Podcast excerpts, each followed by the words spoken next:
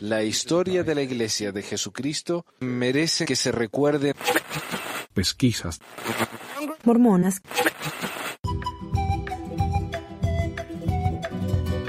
Hola, buenos días a todos. Bienvenidos al programa 288 de Pesquisas Mormonas del 23 de enero de 2022. Hoy tenemos con nosotros al señor Anderson. Hola Anderson. Hola Manu, ¿cómo estás? Hola a todos, espero que estén disfrutando de un excelente domingo en sus casitas o haciendo lo que sea que estén haciendo. Bien, bien, bien. Ah, bueno, estamos esperando a ver si viene Meli y si no, eh, le damos nomás. Eh, Anderson, vos estuviste antes en el programa que hablamos acerca de los mensajes de, de, los, de los santos que me mandaban, ¿no? los amorosos santos. Sí. Eh, mira, tengo un par de anuncios. Ah, primero que nada, publiqué un video ayer con una historia de un, de un investigador de la iglesia. Y alguien me dijo, gracias, está muy buena la historia, pero la música está muy molesta. Y ahí es que me di cuenta que había música de fondo, porque yo no la puse. Es que cuando le puse el video ese de fondo con los paisajes, no me di cuenta que ese, ese video venía con música, así que les pido disculpas. Y lo bajaría y lo volvería a subir sin música, pero me parece que la música no está tan fuerte, así que lo dejo así. Eh, otro, alguien me, me siguen escribiendo en realidad, preguntándome cuáles son las fuentes de este programa, de otro programa. Me dicen, puedes mandar el link de esto, de lo otro. Para que sepan, si van a pesmor.com o pesquisamormones.com, arriba hay una, un texto que dice más información. Si hacen clic ahí, van a ir a la lista de episodios. En cada episodio yo tengo la lista completa de fuentes, ya sean libros o enlaces o lo que sea. Ahí están todo. Entonces, eh, si me siguen preguntando, yo simplemente le voy a mandar a que revisen eso. Eh, yo mencioné hace un par de programas que si quieren mandar historias, mándenmelas nomás. Porque me siguen escribiendo y pidiéndome que los, que los llame para hacer entrevistas para contarme sus historias. El problema es que el programa este ya me lleva bastante tiempo hacer y preparar. Y cada rato que yo paso con usted entrevistándolo es rato que no paso con mi familia o haciendo o en mi trabajo eso. Entonces mándenme sus historias. No hay, ningún problema. Y si quieren aparecer en el programa, realmente están desesperados por aparecer en el programa, hagan como hizo eh, Fernando, prepárense un tema me lo mandan, lo revisamos, lo preparamos juntos, lo que sea, y aparece en el programa, no hay ningún problema. Así sería mucho más fácil para todos. Eh, y creo que eso es todo lo que tengo. Bueno, una cosa más. Estoy pensando en hacer algo especial para mis patrones, porque obviamente son la mejor gente del mundo. Eh, pero bueno, nada, un chiste. Ellos ya tienen acceso ¿no? a las transcripciones del programa, a todos los libros que publiqué hasta ahora, y estoy pensando en hacer programas con preguntas y respuestas para ellos y ellas. Pero quiero darles algo más. Yo cuando tenía 12 años, en la iglesia yo me bauticé a los 11, me enseñaron que yo tenía que pagar mi diezmo. Yo empecé a pagar mi diezmo y como recompensa a los 12 me dieron el sacerdocio. Así que yo soy un sacerdote. Como sacerdote, yo puedo dar el sacerdocio a otros. Así que todos los que se hagan patrones del programa van a recibir el sacerdocio de mis manos. Eh, nuestros sacerdocios son un poquito diferentes. Eh, por ejemplo, hoy tenemos a Jorge, Jorge se ha unido al grupo de Patreon y él ha empezado con el Sagrado Orden de Lemuel. El sacerdocio básico, como diría, ¿no? Como para entrar, así. Pero como también para empezar. Patricia, por su parte, vino con toda y ella ya tiene el sacerdocio de Corior, que es lo más alto que uno puede llegar. Eh, muchísimas gracias a los dos. Eh, y felicitaciones y hagan usen su nuevo poder con prudencia, diría yo, y con juicio, ¿no? Magnifíquenlo. Yo me acuerdo en la misión cuando estábamos muy enojados, cuando la gente nos cerraba la puerta en la cara, yo le, le sacudí el polvo de los pies, ahí como decía la Biblia, ¿no? Y había historias, ¿sabes qué tal y tal? Sacudió el polvo de los pies, después se quemó la casa, así que yo digo, oh, no. De hecho, me haces acordar, Manu, de aquí en Colombia, por allá, ponle que tipo en los 70, 80, creo más bien en los 80, Em, ocurrió un desastre natural muy grave que arrasó con un pueblo completo, eh, la ciudad de Armero. y eso está en los registros, en los anales de la historia colombiana. Miles de personas murieron, fue una tragedia nacional, el presidente de turno estaba avisado, pero bueno, pasó, pasaron muchas cosas, negligencia, y fue un volcán y eh, estaba en actividad y toda esta cuestión, y pues trajo, al final lo que arrasó con el pueblo fue como eh, barro, ¿sí? Muchísimo barro y pues mucha gente, ¿no? Entonces, el cuento era que los habitantes de Armero no habían aceptado a los misioneros allá por allá en la época de los 80 y como no los habían aceptado, entonces unos misioneros por mandato de su presidente de misión sacudieron los pies, los polvos de sus, el polvo de sus pies y que esto ocasionó que Armero fuera arrasada. La verdad, pues, una historia lamentable que cuando la mira uno hoy día, ¿verdad? En retrospectiva es una cosa tristísima, ¿verdad? Pensar que creer en una deidad que es capaz de hacer eso, ¿no? Pero bueno. Eh, es cierto. O otra cosa, por ejemplo, tal vez nada que ver, pero eh, una vez estaba en el trabajo, en el almuerzo, y viene una maestra y dice, oh, esta mañana estaba eh, en el freeway, que sería la, la carretera, no sé.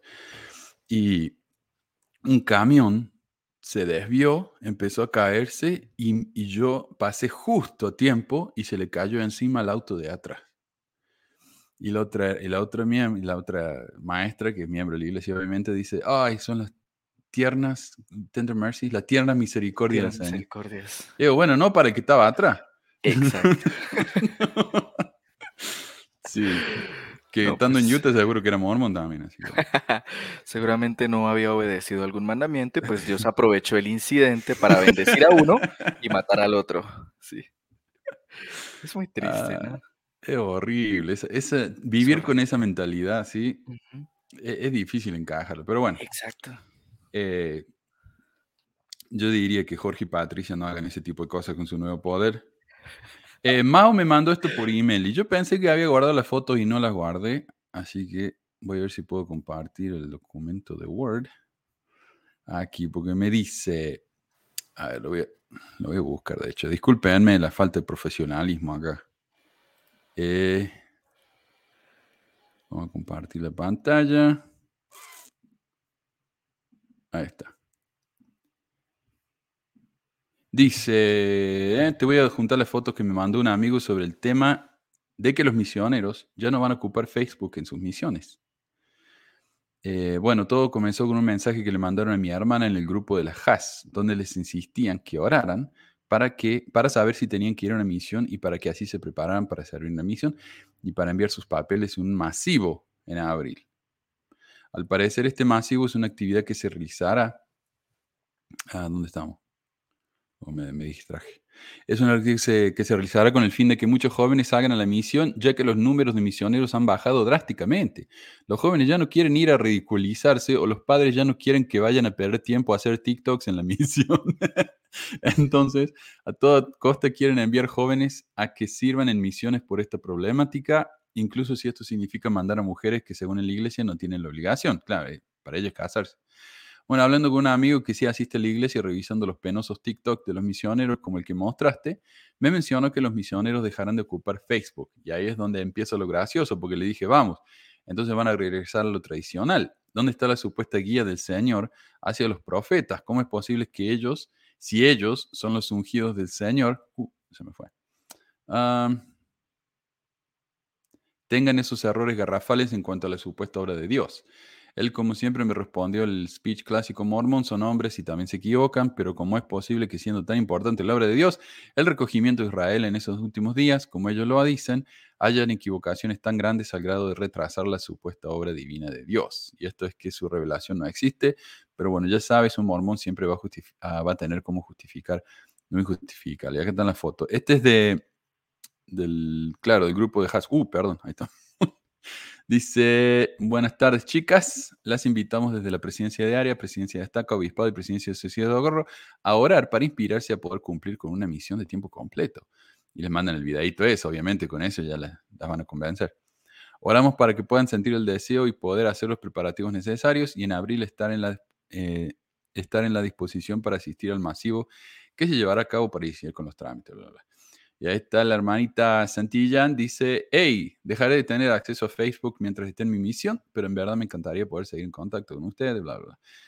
Eh, el Elder Aguirre dice, dejaremos de usar Facebook como misioneros, pero si quieren déjanos su correo para seguir en contacto. Así que... Mm. Me doy cuenta que ya no es la, cuenta misional, en mi época era mylds.net, ¿no? Pero ya es missionary.org, ¿no? Cambiaron eso. Ah, sí, no sé. Eh, yo nunca tuve email. Hola, Meli. Hola, hola. Eh, hola. Yo nunca tuve email eh, en la misión. Vos fuiste a la misión, Meli, ¿no? Sí, y yo también tenía correo así de Mail 10 Mail. ¿En qué año fuiste vos? Eh, del 2009 al 2011. Ah, es una nena, claro. Yo, antes del 2000, eh, antes del milenio, viste, fui yo. Entonces, claro, no la, la, época de, la época de John Taylor. El internet recién se estaba inventando. la época del presidente John Taylor, man. Eras el reino de Dios o nada, allá en las calles de Chile. Ese era el dicho del tipo, ¿no? El reino de Dios o nada. Era súper radical el tipo. John Taylor. John Taylor, sí, es que él era de los, de los brigamitas. Esa gente era muy, muy pesada. Así que John bueno. Taylor fue el tercero, ¿no? El tercer presidente. Ah, era británico, ¿no? Si no estoy mal. No sé, eso no sé. Sí, creo que era británico. No sé, no sé. Ah, otra cosa que quería compartir acá. También me han compartido mi amigo Horacio, mi amiga Horacio. Ayer nos fuimos a a comer unos tacos de carnita ahí en, en Salt Lake. No, este es el documento equivocado. ¿Lo cerré? Pucha, es que me mando. Ah, ¿Lo ven? Sí, mano. Ok. Ahí ya, Me dijo él que en Salt Lake, él vive en Salt Lake, él ve por todas partes porque él, él va a los restaurantes, trabaja entregando en restaurantes. Y él dice que en los restaurantes ve carteles con anuncios de misioneros que, que quieren compartir o quieren dar clases de inglés gratuitas. Porque de nuevo, no tienen cómo enseñar ya con los TikTok, por alguna manera los TikTok y los, y los videos de Facebook y YouTube no, no están dando resultados, entonces están enseñando. ¿Quién sabe por qué será? Pues si son tan inspiradores. Yo me imagino a alguien, un no miembro, oh, perdón, un no miembro mirando uno de estos videos y diciendo, ya está, me tengo que convertir, esta es la iglesia. El espíritu lleva este baile a mi corazón. Yo sé que este, esto que están diciendo con este reggaetón es verdad.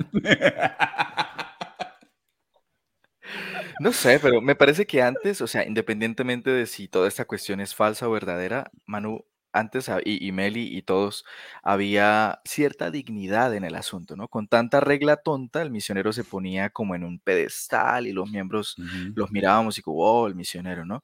Pero ahora verlos bailar, verlos... Una vez vi uno que explicaba sobre el plan de salvación y entonces las misioneras empezaban, oh, este es el plan de nuestro Padre Celestial.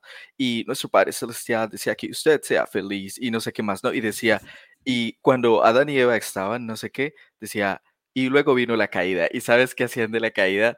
Se tiraba la chica hacia adelante, se caía. Oh. En el TikTok. ¡Ay, qué inspirador! Nos pudimos burlar con mis amigos. no saben. Yo solo he visto uno solo que me pareció un poco más pensado, que era algo así como de cuando estaba deprimido. La verdad no recuerdo todo el video, pero sí dije, ah, bueno, se ve que le pensaron más. Pero de ahí en fuera, todos, qué pena, la verdad. Sí, da vergüenza A mí Porque yo me imagino, si yo hubiera estado en la misión y, los misioneros, oh, Elder, tenemos algo listo para hacer, mira, es una canción, vamos a bailar. A mí en el CCM, una misionera quiso que yo le tocara el piano mientras ella tocaba una de esas canciones de especialmente para la juventud, no sé qué. Y yo como que no quería, eh, pero bueno, lo hice, pero si fuera uno, algo así, yo no, digo, no, disculpa, a eso me da vergüenza. No, dejé joder. Eh, bueno, Diego nos dice que se muda, es otra noticia. Gracias, Diego. Suerte mañana. eh, el amigazo Diego. Él está en el programa de cómo los mormones hacen dinero, algo así. Él, hizo ese cuando yo me fui por un tiempo, cuando se murió mi mamá. Así que un amigazo, Diego. Ah, alguien me compartió este video del Benji. Ahora, después me di cuenta que este video no es nuevo. Es de allá del, de agosto. Pero veamos lo que dice acá. Oh, no se escucha. De nuevo, eh.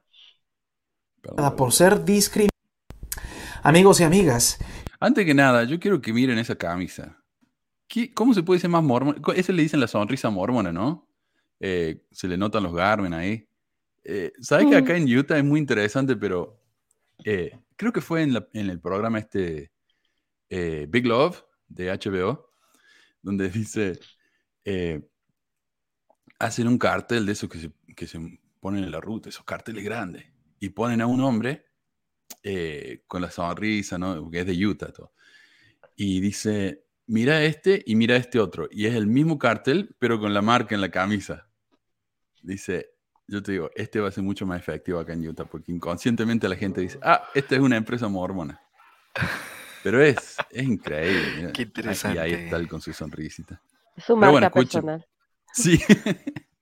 Escuchemos lo que dice. Generalmente la Iglesia de Jesucristo de los Santos de los Últimos Días es señalada por ser discriminatoria para con la comunidad LGBTQ. Sin embargo, el Elder Holland pronunció un discurso sin precedentes.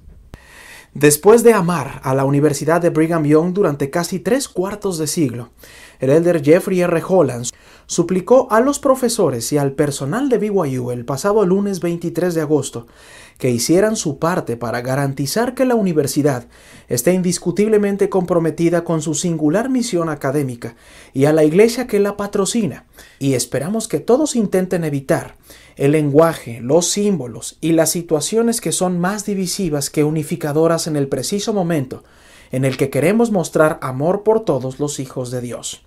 El elder Holland declaró su amor y el amor de otros líderes de la iglesia por quienes viven con atracción por personas del mismo sexo. Con demasiada frecuencia el mundo ha sido descortés, en muchos casos tremendamente cruel, con estos nuestros hermanos y hermanas, dijo el elder Holland. Ok. Eh, curiosamente, y lo que no menciona acá el, el Benji, a ver, déjame que saque esto, es que ese mismo discurso fue en el que hablamos acá, de que Holland dijo que a los que defienden a los, a los LGBT o la regla de los LGBT, lo que sea, hay que perseguirlos con, con rifle. es el mismo discurso, pero no lo menciona él a eso. Ay, no sé ustedes, pero a mí ese tonito con el que hablan, no sé qué me da, me irrita, es como, oh, tan falso, tan falso. ¿Sabes lo que es, Meli? Ah, yo estuve pensando en eso ayer, porque es como que cada vez es más exagerado. Yo hace mucho que no lo escucho y lo escuché ahora digo, ah, la miércoles que se fue, viste, al extremo. Eh, acá en, en, Gringolandia, vos te vas a los barrios, por ejemplo, de, adultos solteros, donde vienen los misioneros recién regresados de la misión y se paran en el púlpito y ponen así un codo en el, en el púlpito y el otro atrás, ¿no? Y empiezan a hablar con el tono de exactamente como hablan los, los líderes en la conferencia. Eh, es el tono de, los mormones en la conferencia. Qué payasos. Y me, parece que acá lo que está haciendo. hablan con acento gringo. Eh, bueno, sí, pero mira, lo que está haciendo acá el Benji en realidad es, está copiando, viste, al, argentino ese que hace las, las traducciones de la conferencia, que traduce los videos de la iglesia. Ese tipo, yo me acuerdo que me bauticé hace 30 años, más de 30 años. Él siempre ha estado ahí, haciendo videos, doblando videos y conferencias él quiere sonar como él. Y me parece que el tipo ese ha marcado la, lo que es el estándar de sonar como mormón eh, en, la, en, la, iglesia. Y eso es lo que está haciendo acá el Benji. Eh, yo, yo conocí en la misión, no, no sé qué tan cierto sea, porque a lo mejor me estaba choreando el hermano, pero en Guadalajara este, ahí enfrente de, de, donde está el templo había una hermana con la que íbamos a comer seguido, la verdad comíamos muy rico en su casa, y tenía ahí a un lado de su casa eh, como un garage adecuado a casa, parecía, donde vivía un hermano, un argentino, que él decía, que por cierto me quedé con uno de sus libros, este, bueno, me lo regaló, este, eh, eh, que él decía que había trabajado en traducción este, de, de discursos de, de profetas, pero no, no me logro acordar del nombre de este hermano, este, pero, pero decía que él, que él había trabajado de eso, muy mormón Este, pero ya no, no lo recuerdo. No, pero, pero aquí eh, tratan de imitar ese, o sea, el tono, pero aquí, aquí en México, y no sé si en otros lugares de Latinoamérica pasa, que cuando usan el acento de su compañero gringo, o sea, como si ellos fueran gringos que aprendieron español, este, y sienten que con eso estaba hablando con el espíritu, no sé, y hasta así, el, tono de voz, digo, la pose creo, ya tiene mucho que no voy, no la agarran tanto, pero el tonito, ahí sienten que le llegó el espíritu con el tono este, de español con acento. Y vos vas y les preguntas, hey, Elder, eh, ¿y en dónde sirvió su misión, no? No, misión Argentina, Rosario, Chile, Antofagasta, Colombia, Barranquilla. O aquí en México, ¿no? Así puede ser bien Chiapas o, en Tabasco, o sea, así de, y luego, o sea... Uno entiende que llegue la persona con el acento en español del lugar de donde viene, ¿verdad? Porque, bueno, tienen que, supuestamente no debe, el mensaje no debe apañarse por las palabras autóctonas y todo que traiga la persona, entonces debe acomodarse, ¿no? pues eso era lo que nos hacían a nosotros, ¿no? Y nos, nos forzaban a, como a incorporar palabras y modismos y todo esto, ¿no? Yo serví en la misión Bahía Blanca, Argentina. Mm. Eso fue 2013-2015. El presidente de misión, muy buena persona, muy buena persona, un, hombre excelente. Su esposa también y muy buenos recuerdos, ¿no? Dentro de los otros, ¿no? Que no tanto, que hoy día me pongo a mirar en, en eh, retrospectiva y bueno, hay cosas que, no debieron pasar y que, que no deberían pasar. Pero, pero sí, o sea, esta gente, volviendo al tema, ¿no? Esta gente que sirve en sus misiones en español, ¿sí?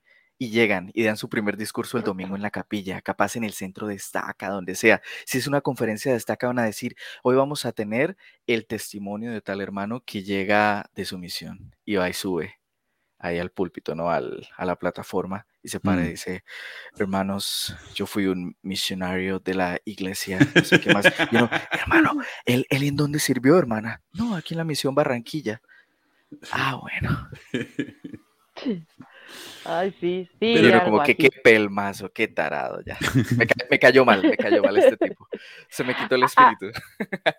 A, mí se me pega el acento muy fácil de, lugares así. Mi papá vive en Hermosillo y ahí se habla aquí en México de una forma. Y, estuve en Guadalajara y hay algunas palabras. Y la verdad, me gusta, no sé, no tengo problema. Pero una cosa es eso, como el lugar en el que estás y que se te pegue el acento del lugar en el que estás. Y otra, estar imitando a, misioneros gringos. Sí, sí, sí. Ah, a una persona con la que está, en, vez de, eh, sí, en vez de, por ejemplo, claro, yo estaba en Chile y empecé a hablar como chileno y no como el gringo. O sea, ¿qué es eso? También porque si no habla como chileno, nadie me habla en Argentina. no odio en, en, Chile, pero no, no los culpo, la verdad. pero ¿por qué? Okay, ¿Por qué eh, Holland dio ese discurso. Y esto es algo que ahora sabemos por qué. Resulta que cuando Holland dio ese discurso diciendo que seamos más buenos con los homosexuales mientras los perseguimos con rifle, él estaba tratando de hacer algo porque ahora sabemos que el Departamento de Educación de Estados Unidos abrió una investigación de derechos civiles sobre cómo se disciplina a los estudiantes LGBTQ en la Universidad Brigham Young. La queja bajo investigación se produjo después de que la escuela dijera que seguiría imponiendo la prohibición de citas entre personas del mismo sexo, incluso después que esa sección fuera eliminada la versión escrita del Código de Honor de la, escuela. Claro, antes el Código de Honor decía, no se pueden dar de la mano, no se pueden besar en público, eso está totalmente prohibido, abrazarse, cosas así. Y luego, ese año, lo sacaron a eso del manual. Entonces dijeron, ah, entonces ahora está permitido. Y muchos chicos fueron y sacaron fotos besándose enfrente del, de la estatua de Brigham Young y cosas así, eh, parejas del mismo sexo. Y luego la iglesia, claro, no, no, no, no, no, o la escuela. No, no, no. El que no esté en el manual no quiere decir que ahora esté bien. Así que hay un montón de chicos se metieron en problemas, claro, porque publicaron su foto en Instagram y todo eso. En una, eh, el presidente de la escuela argumentó que la escuela tiene excepciones de las reglas para las universidades normales y todos los que asisten o trabajan en BYU aceptan seguir el código de honor y a comprometerse voluntariamente a conducir sus vidas de acuerdo con los principios del Evangelio de Jesucristo. Que obviamente los, principios del Evangelio de Jesucristo significa que los gays no se tienen que dar la mano. En una respuesta obtenida por el Tribune, la Oficina de Derechos Civiles del Departamento de Educación afirmó que la escuela tiene algunas excepciones religiosas, pero el departamento tuvo que investigar si la queja que recibió se encuentra dentro de esas excepciones, porque la escuela, claro, tiene excepciones. Puede, la escuela, como es una escuela religiosa, puede decir, no queremos que las chicas vengan con un escote así mostrando todo. Pero la gente tiene sus derechos civiles y el que ellos es una iglesia religiosa no quiere decir que ellos pueden limitar los derechos civiles de la gente. Eso ya es un problema. Entonces de eso están hablando acá y por eso lo están investigando. Una demanda presentada por varios estudiantes el año pasado alega discriminación y una recién graduada que es lesbiana agrega que perdió su trabajo en la escuela porque no se, se veía lo suficientemente femenina para su jefe. Así que bueno, el, otoño pasado un líder eclesiástico de alto rango criticó públicamente a los profesores y estudiantes que desafiaron las enseñanzas de la fe sobre el matrimonio entre personas del mismo sexo. Y ese es el discurso tan lindo del que habla acá el Don Benji. Exacto. un discurso sin precedentes. Exacto. Y Benji, Benji pasó por alto todas estas partes insidiosas que, mencionó Holland. Oh, sí, obviamente. No dijo nada. y eso nos viene muy bien, porque justamente hoy vamos a hablar de cómo los defensores de la iglesia hablan de las cosas que les conviene, pero ignoran las que no. Y por eso también acá tenemos una gran transición de Carlos, que dice Benji Tobar, personajes que viven una ilusión en el mundo que solo en sus mentes tiene sentido. Eh, la semana pasada hablamos de Tobar y acerca de Naom. Hoy vamos a hablar de, cosas un poco más generales sobre eh, las pruebas del libro de Mormon. Estuvo buenísimo el de la semana pasada, lo escuché todito. Porque para mí antes lo de Nahom era una cosa como que, Dios, no, ya empezaron a descubrir las cosas, en verdad los secretos de la tierra están empezando a hablar. Nada que ver. no, no, no, no, eh, por eso yo veo los de Book of Mormon Central, los libros central del libro Mormon, donde está Benji y Tobar, eh, hacen esos videos muy cortos, muy rápidos, de los no why que le dicen, ¿no? Eh, ¿Sabe por qué? Son rapidísimos. Y no te dicen nada de esos videos, simplemente dicen, mira, has encontrado una evidencia increíble. Pero cuando entran en detalle te das cuenta que nada que ver. Y los miembros van a quedarse con eso y ya está. Y eso es lo que van a repetir y eso es lo que les va a hacer afianzar, entre comillas, ¿verdad? La, creencia. Exacto, exacto. Pues como ah, reafirmar la ilusión. Sí, y, son, están hechos todos muy bonitos, muy rápidos, muy, ah, con muchos colores, con linda música. Es lo que hace la iglesia cuando va los domingos, la música, las emociones, es todo eso, ¿viste? Eh, pero hay un apologista, yo no, sé, yo no, sé, cómo llegué al tipo este, pero me parece que siguiendo algo que dijo Tobar, encontré una presentación que dio este hombre llamado El tiempo vindica al profeta. Eh, esa, esa, publicación, esa presentación fue dada en, el, en la conferencia de FAIR, que FAIR, F-A-I-R, la Fundación de Apologismo, qué sé yo qué, eh, es un grupo independiente, dicen ellos, pero en realidad financiado por el More Good Foundation, que, que es financiado por la iglesia, eh, que defienden a la iglesia con publicaciones, con un sitio web. Y, y, mucha gente ha ido al sitio web de FAIR para encontrar respuestas y terminó con tantas más preguntas, porque ahí te dicen que, que, que terminan yéndose. Es como los ensayos que publicó la iglesia, que para ayudar, viste, terminaron arruinándole peor. Eh, porque confirmaron que esos problemas existen. Antes eran problemas, mentiras de ex mormones, ahora dijeron, ah, no, es verdad, ups. Exacto.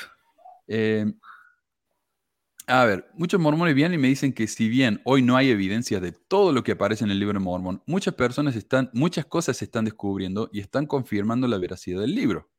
Esto solo nos puede llevar a pensar que en el futuro se van a encontrar incluso más pruebas de su veracidad. Y todo lo que tenemos que hacer es tener fe ciega hasta que esa eventual evidencia aparezca. Por supuesto, si yo, eh, no tengo fe en ese libro, esa paciencia que me piden es irracional, ya que con esa misma lógica, un musulmán me podría pedir que tenga fe en el Corán, o un Bahá'í me pide fe en su libro, o un hindú, lo que sea. La fe en esos casos no es suficiente, porque me puede llevar a creer cosas completamente incorrectas. Y por eso es que la evidencia es importantísima. De otro modo, estamos tanteando en la oscuridad, ¿no? Y encima con guantes, con, con tapón en la nariz, no sé, no, tenemos ninguna manera de realmente saber si lo que estamos creyendo o haciendo o viendo es verdad. Y acá está la, un, una, ¿cómo se dice? Una imagen que mostró él, una diapositiva que mostró él en su, en su presentación. Y dice, mire, estas son cosas que los ex o que los antimormones dicen que no hay en, en, América. Lo rojo son cosas que dice que el libro de Mormón había en América, pero en realidad no hay. Bueno, las cosas verdes son las que los, ex, los antimormones dicen que no existen en América, pero ahora descubrimos que sí, las hemos confirmado. ¿Ok? ¿Qué dice acá? Ocho cosas de 52. Eh, no, Esto de es- dale. Stone, es que estoy viendo así monumentos de piedra. ¿Quién ha dicho que no? ¿Cuándo dijeron que no había? O sea, Exacto. Y ahí, a eso es lo que voy a ir, Meli. Eh, esta lista es un tanto deshonesta. Porque hay cosas acá que yo en realidad nunca escuché a nadie decir que no existieran. Eso me parece muy raro a mí. Large cities, como grandes ciudades. Ciudades Por grandes, favor, sí. si se ha estado hablando de que había grandes ciudades y civilizaciones completas a la llegada de los colonizadores. Exacto. O sea, ¿y cómo va a probar eso la evidencia? ¿Cómo va a ser eso evidencia del libro de Mormón? Nada que ver. Nada había que ver. gente. Punto. Exacto. ¿Ves? Una evidencia. Ahí está. Punto para nosotros. Entonces lo que hace este hombre dice, bueno, el 13% de estas cosas que los antimormones dicen que no existían en América, hemos confirmado que sí existían. Bueno. eh, pero claro, eh, com- como dicen ustedes, bestia salvaje. ¿Quién dice que no había bestia salvaje en América? O sea, eh, tenemos jaguares, tenemos pumas, o sea, por supuesto que existen. Monumentos de piedra, fortificaciones, bueno. Eh, tener evidencias arqueológicas para solo el 13% del libro de Mormón es bochornoso. O sea, esto da vergüenza, ¿no? Así que Total. siguieron investigando y encontraron más, muchas más. Tu, tu, tu, A ver, espérame. ¿eh, ¿Lenguaje hebreo? ¿En qué momento han confirmado que había aquí lenguaje hebreo? O Uh. sea, ¿de qué están hablando? Meli, tenemos una sección entera sobre eso. Estoy entusiasmadísimo. ¿Sí? Ah, perfecto. Pero este, este es el problema. Mira, esto es lo que hizo esta gente. En lugar de decir, mira, ah, esta es la lista completa. Encontramos esto, mira, lo pongamos verde. Encontramos esto, lo pongamos verde. No, lo que hicieron fue, hicieron una lista mucho más larga. Todas estas cosas que están en rojo todavía no las han encontrado, pero agregaron otras cosas que sí encontraron. Entonces esta lista se ve mucho más impresionante que esta lista. Total. Aunque si vos la comparas lo rojo, todavía sigue rojo. ¿Qué deshonesto es eso? O sea, decime Mm. Es súper deshonesto. Calculo yo que harían algo así, como que en la parte de grandes ciudades, que sea algo genérico, entonces la vamos a partir en varias. Habían casas, había calles, habían estanques, habían ven, verde, verde, verde, verde. Punto para nosotros, decía. Déjame darte un Eh, eh, ejemplo. Ah, ¿recuerdan? dale, Meli, dale. Ah, digo, ¿cómo, cómo te enseñan, no? Que, que Satanás, su forma de engañar, o al menos yo recuerdo mucho que esa lección me la dio mi papá de, de niña cuando, pues sí, cuando me estaba enseñando sobre las mentiras, y fue como es que Satanás te miente porque te mezcla verdades con mentiras. En el templo creo incluso dicen eso, ¿no? Este, que son eh, filosofías de los hombres mezcladas con las escrituras, pero, pero la realidad es que ellos hacen eso, o sea, dicen, meten como ocho cosas que se pueden tomar como reales y la meten con dos mentiras y esas ocho reales realmente no son tanto porque las plantean de una forma deshonesta, o sea, mienten demasiado. Sí, sí. y de Ah, esta forma. Es, es, es real- Cuando uno realmente lo analiza, es realmente asqueroso. Mira, por ejemplo, acá dice, no habían espadas de acero. Ok, en este todavía no hay espadas de acero, pero encontraron escaleras. Las escaleras no están en esta lista, lo agregaron. Entonces dicen, ah, pero mira, había escaleras.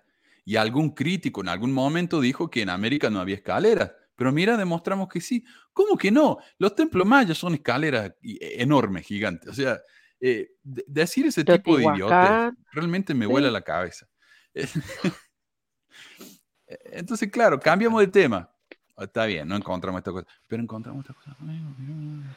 Am, la primera lista dice que no había plancha de latón. Los mormones le traducen como bronce, pero el bronce es algo muy diferente. Eh, y la segunda lista eliminó las planchas de latón. Ya no están más en esta lista. Y lo cambiaron con simplemente latón. Y dicen, sí había latón. Pero ¿qué importa? Si las planchas de latón las trajeron de Jerusalén. ¿Qué importancia haya que haya latón en América? Ni siquiera es relevante. Pero bueno. Eh, pero había calles. Mira, acá en esta lista encontraron que hay calles. Y, y yo no sé, alguien dijo que en América no había calle y por eso el libro de Mormón es falso. Yo no sé. Wow, qué evidencia, qué evidencia. Si vos, si vos vas, por ejemplo, a Teotihuacán, yo tuve la oportunidad de ir en 2019. Es una calle gigante. Sí, toda la estructura calzada de de, los para la procesión, la calzada, ajá. Había, o sea, no, no, qué tontos. Sí, ahí había, había una ciudad alrededor de personas viviendo, había, o sea, la. Pintan como si de verdad la gente pensara que, o bueno, ¿saben qué creo? Que, que su opinión, así como su mundito, lo, lo colocan, por ejemplo, a lo mejor si hablas de las em, civilizaciones o de las, los pueblos que estaban en, en lo que se conocería como árido americano, o sea, en la parte norte, pues sí, ahí no había grandes monumentos, o sea, había entonces era, una, era algo diferente, pero eh, era ya sabido, o sea, que aquí, o sea, cualquiera que hubiera ido a la escuela, o sea, llegaron los españoles y, y estaba Tenochtitlan y estaban ciudades inmensas, ¿no? Que incluso Cortés, este, eh, y Fray Bernardino de Sagún, creo se llamaba, este, eh, describen como ciudades impresionantes. Te- es de, verdad en Bolivia. Tehuanaco creo que se llama en Bolivia también. Una ciudad impresionante. Entonces, e- es, es colocar ahí, ¿no? Como tomar a lo mejor, no sé, lo que dijo aquí el hijo del vecino, aquí que vive en, este, no sé, allá, en, en Estados Unidos, y decir, es que alguien este, lo criticó de esta forma y entonces, pero es, eso es una falta de seriedad total, o sea, yo lo siento un poco, ahora que lo veo fuera de la iglesia, a lo mejor dentro te basta, ¿no? Cuando estás buscando en qué creer, casi cualquier cosa te va a dar este lo suficiente, pero cuando ya lo ves desde afuera, yo siento un poco insultada mi inteligencia, no sé ustedes. Exacto, Total. exacto. Ahora, Porque uno se la pasa tratando de buscar, perdón, mano, uno se la No, no, pasa, cu- cuando uno está adentro, se la pasa eh, tratando de agarrarse de algo, sí, exacto, para no sí. sentirse a la deriva. Pero bueno, para justificar, claro, la creencia. exacto. Puede ser Porque- desesperante perder esa fe. Lo es, lo es. Y aparte, si te pones en esos momentos de lucidez, ¿no? Donde dejas a un lado el calor en el pecho y todas estas tontadas, eh, cuando te pones a pensar realmente, dices, hey, qué, qué estupidez estoy creyendo, ¿no? Mira estas cosas que me ponen a hacer en el templo, mira esta ropa que me ponen a usar, mira estas creencias, o sea, como que, ¿será que en verdad Dios me va a condenar por tomarme una taza de café? Me Mm. parece increíble, ¿me voy a condenar por eso? Eh, todo eso, ¿no? Y qui- quien tenga un momento de lucidez, claro, tú, tú buscas cuando estás allá adentro cualquier cosa para agarrarte. Ujú. Exacto. Uno no, uno no quiere aceptar que estuvo creyendo quizá una mentira o que perdió años, como ya se ha mencionado en este programa. Uh, perdón. Es que estamos en la etapa de la negación en, ese, en esa parte, ¿no? Es no querer aceptar que, uh, pucha, eh, todo lo que creía me parece que se está viniendo abajo. Dice acá Jesús, me gustó mucho el ejercicio del rompecabezas que hiciste en otro video, el cual muestra el problema de forzar piezas para que éstas se encajen solo porque guardan ciertas semejanzas. Mira, el problema con esto, eh, esto me hace acordar a mí cuando, cuando yo tenía que armar mi currículum, ¿no? Para, eh, para buscar trabajo. Y uno pone cosas como me gradué de la universidad, eh, qué sé yo, eh, fui a esta escuela, con, me gradué con honores y también hice un cursillo de dos días de computación, pero no digo que fue de dos días, simplemente digo, fue un curso, de- tengo un curso de computación. Y también tengo una, un seminario de tal y tal cosa, aunque uno no, no dice que fue un cursito por Zoom que hizo con tres amigos. Entonces, es como que acá le dan el mismo peso, la misma validez a espadas de acero y a calles. No es lo mismo. No es tan difícil hacer una calle, bueno, es trabajo, pero acero requiere una tecnología mucho más avanzada. Está en un nivel completamente diferente. Entonces es deshonesto darle la misma validez. Si ellos fueran honestos, tendrían que decir, calles ocupa un espacio grande, pero acero ocupa una columna entera. O sea, si le dieran el peso que realmente se merece. Porque para hacer acero, uno tiene que decir, bueno, primero tienen que minar, saber cómo minar. Luego tienen que hacer cómo hacer un fuego tan caliente que el acero se pueda, eh, que el, el, el ore, ¿cómo se llama? La- el, El mineral, mineral, se pueda derretir.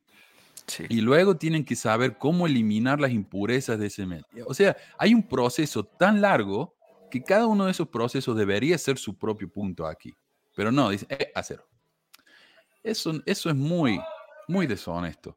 Eh, Manu, ¿y puedo, puedo comentar algo? Sí, de hecho, supuesto. tú, tú en ese programa, en algún capítulo pasado, en alguna época, no sé, no me acuerdo en cuál temporada, eh, Ujú. tú comentaste en alguna ocasión acerca de cómo es que estas investigaciones las hacen, que normalmente cuando la gente investiga historia y todo este tema, eh, pues la investigación y el material que se colecte es el que va a terminar diciéndonos, hey, esto fue lo que ocurrió realmente. Pero acá ya se comienza con una idea en mente. O sea, aquí ya se comienza con la idea que yo quiero probar y simplemente lo que vaya investigando lo voy a ir acomodando para probar mi punto.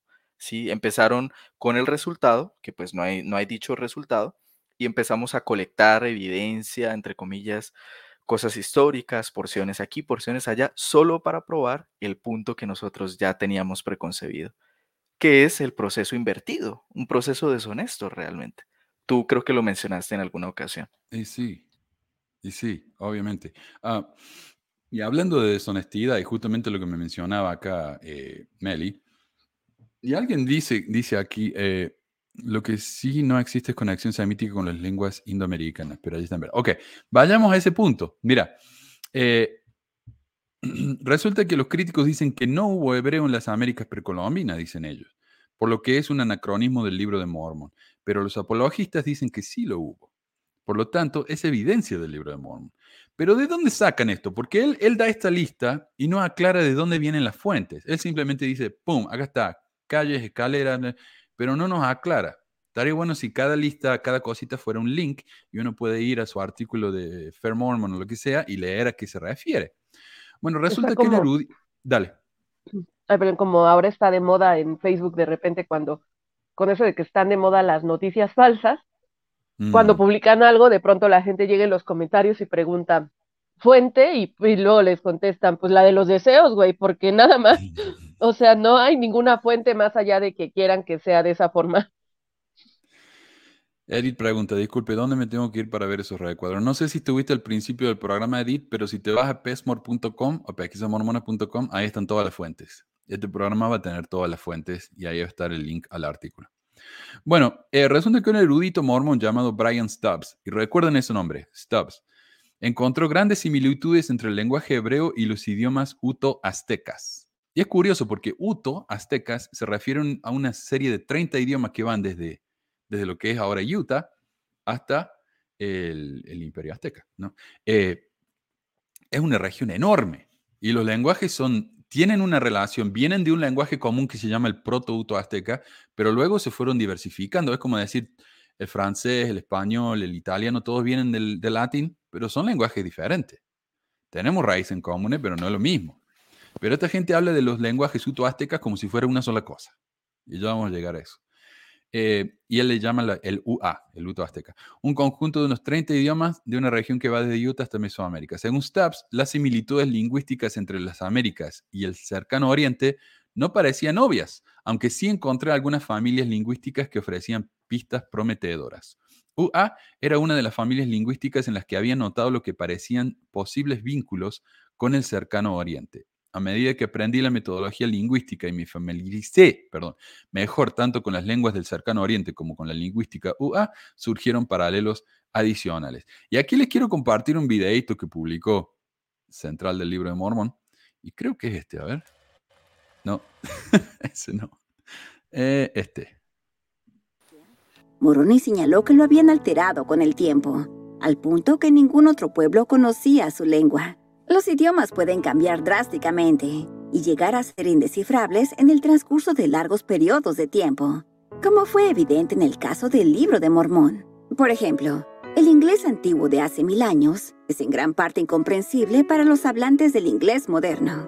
Debido al cambio de lenguaje, tenemos una pequeña idea de qué lenguaje estaba utilizando originalmente Mormón.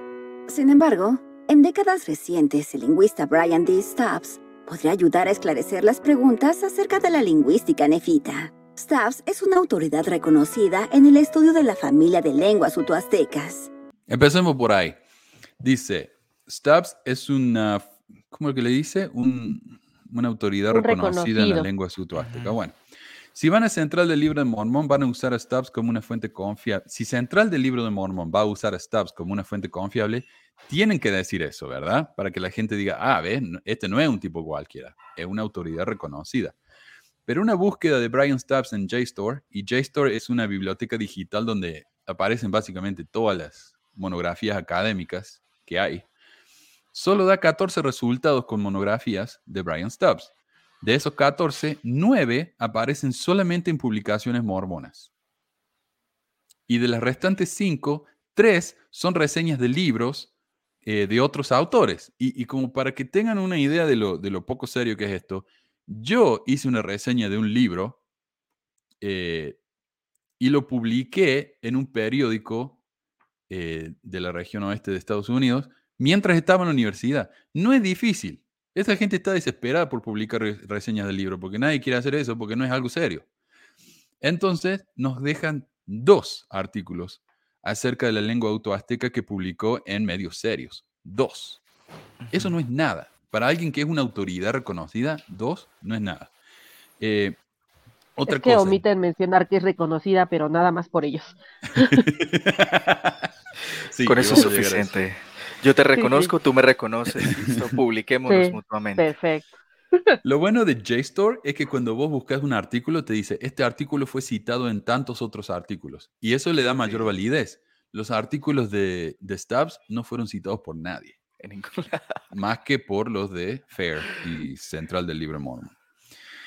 Eh, esto, eh, esto no me resulta a mí como el trabajo de alguien con una autoría reconocida. Pero bueno, sigamos con el video. Manu, Sí. ¿Puedo, puedo comentar algo que me llama la atención que, que, la narradora de este video dice, bueno, entonces una vasta zona, tantos lenguajes, no sé qué más. Esto nos puede dar un indicio de los lenguajes que originalmente hablaron el pueblo nefita, ¿cierto? Dice ella eso. A mí me parece que eso es un gran salto, porque uno, tú sabes todo el problema, las distintas teorías, ¿no? De la geografía extendida y la geografía limitada, que hoy la iglesia se decanta más por la teoría de la geografía limitada, porque saben que en ningún lado han encontrado ni siquiera una chapa que pruebe la existencia de estos pueblos o algo así, tal como ellos lo, lo describen, ¿sí?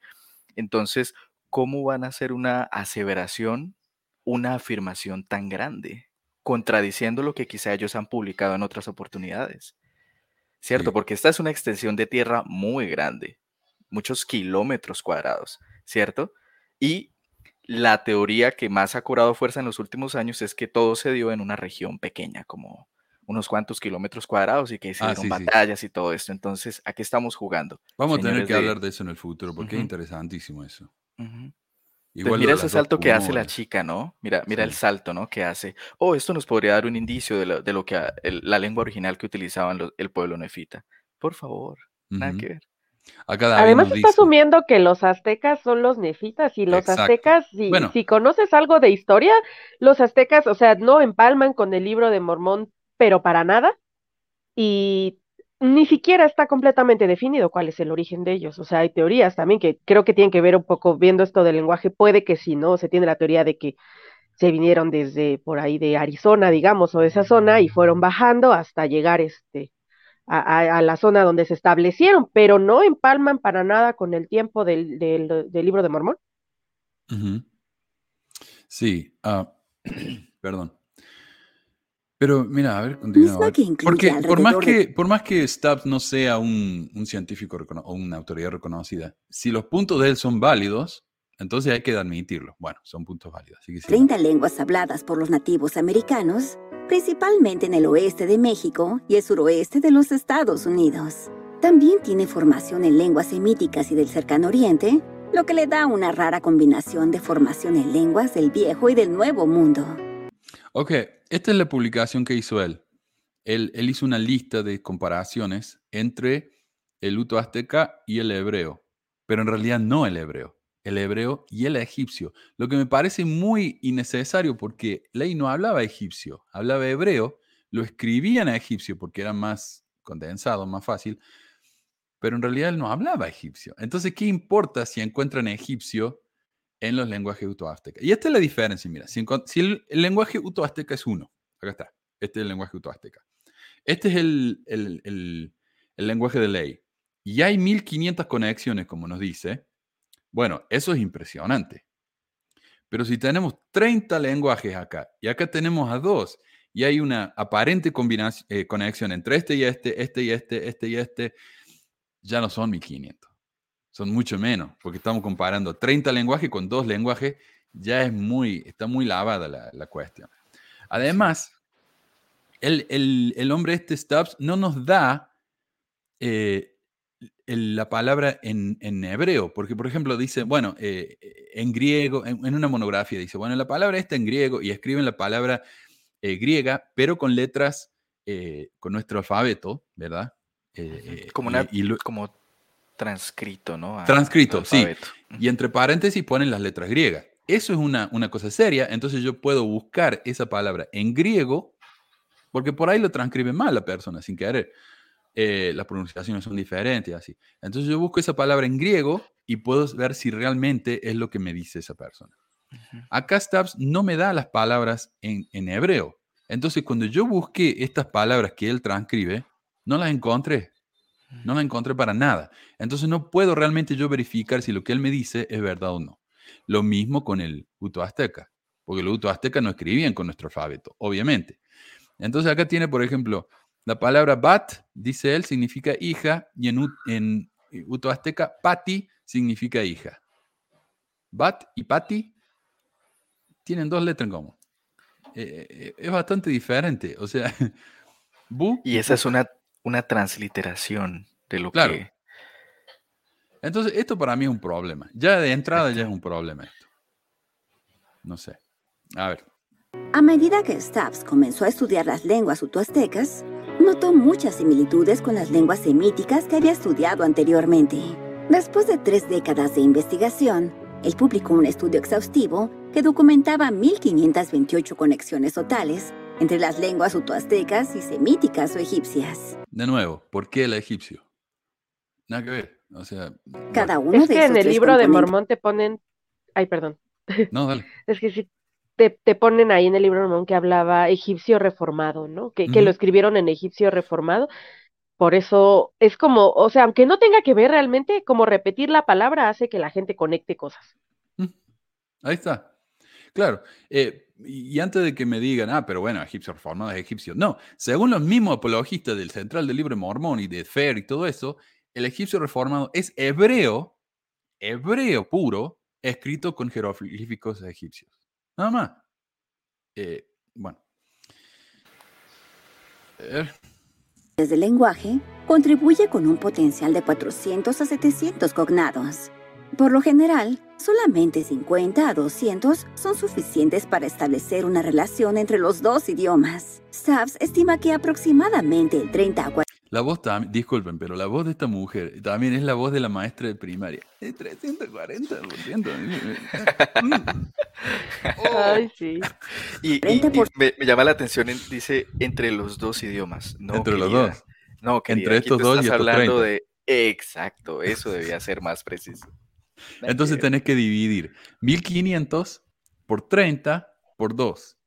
Entonces se viene para abajo el número, pero tremendamente. Pero si entonces estamos hablando comparaciones como Bu y Puk, eh, ya no sé, ya no es tan obvia la conexión. A ver. ciento del luto azteca se deriva del lenguaje semítico y egipcio. Varios lingüistas y otros investigadores se han impresionado con el minucioso trabajo de Stubbs. Ok. Y esto también me llamó la atención. ¿Qué eruditos quedaron impresionados con el trabajo de Stubbs? Veamos. Nadie. El video no menciona ninguno, pero encontré un artículo del mismo Stubbs publicado en el, eh, ¿cómo se llama? En el diario este de, de, Daniel Peterson que mencioné la semana pasada. Pero bueno, es un estudio bastante, eh, un artículo bastante largo y allí él mismo, Stubbs, menciona quiénes son estos eruditos impresionados con su trabajo. Aparentemente son seis. Según él mismo, dos de ellos son Dirk Elsinga y John S. Robertson. Dice, estas personas son eruditos, con estudios de Harvard y todo. Lo que no dice es que los dos son mormones y trabajan en BYU. Eh, dos de estos eruditos fueron eruditos muy eh, serios, muy reconocidos, muy impresionantes, que le mandaron emails en privado y anónimos. Entonces él nos dice, yo tengo esos emails, créanme, estas dos personas realmente están impresionadas con mi trabajo. Bueno, está bien. Esos son los otros dos eruditos. El, los restantes dos, uno es Roger Westcott, un erudito no especializado en el luto azteca. Y algo que no revela, miembro fiel de la iglesia hasta su muerte. Oh. El único erudito aparentemente no mormón que habló positivamente de su trabajo con nombre, porque los otros dos eran anónimos, fue David H. Kelly, un graduado de Harvard que supuestamente lo llamó a Stubbs por teléfono y le dijo, este estudio que hiciste es lo más maravilloso que he visto en mi carrera.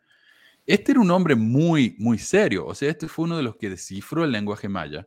Es una persona muy, un erudito muy reconocido en todo el mundo. ¿De dónde viene esa referencia que usa? De ninguna parte.